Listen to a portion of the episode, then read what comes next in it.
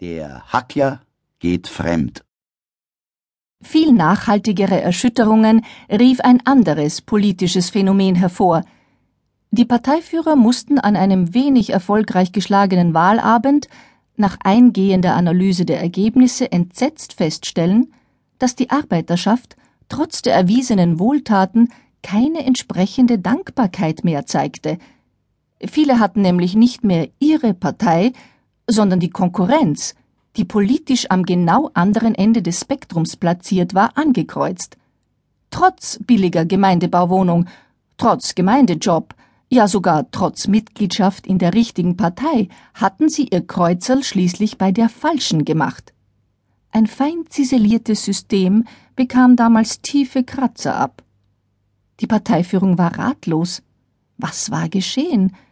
War es, weil durch den Ruin der parteieigenen Arbeiterzeitung nicht mehr die Botschaften der Parteiführung ungefiltert durch nicht kritischen Journalismus in die Haushalte dringen konnte, war es, weil durch ein paar Fehler von den Parteiführern nahestehenden Managern die verstaatlichte Industrie in die Krise geschlittert war und ein paar tausend Jobs gestrichen werden mussten, oder hatte sich die Arbeiterklasse statt nur von ihren blutsaugerischen Arbeitgebern mittlerweile auch von ihren eigenen Führern emanzipiert?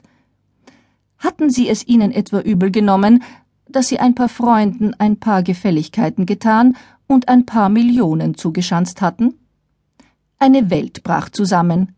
Wozu gab es Parteibücher, in die man eifrig Marken kleben musste, wenn dann jeder wählte, wen er wollte?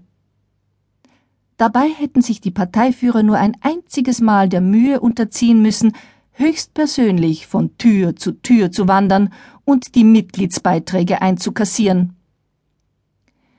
Ächzend stapft der durch unzählige Sitzungen der Parteileitung und zahllosen anderen wichtigen Gremien und dem daraus resultierenden Bewegungsmangel schon etwas beleibt gewordene Parteifunktionär die Treppe des frisch renovierten Gemeindebaus hoch.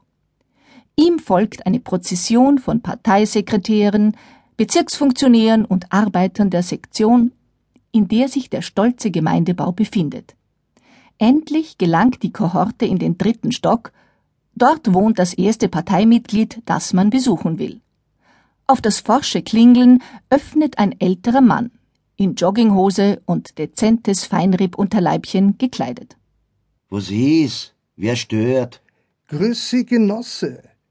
Ich komme wegen dem Mitgliedsbeitrag. Es ist ja keine nennenswerte Summe, mehr symbolisch.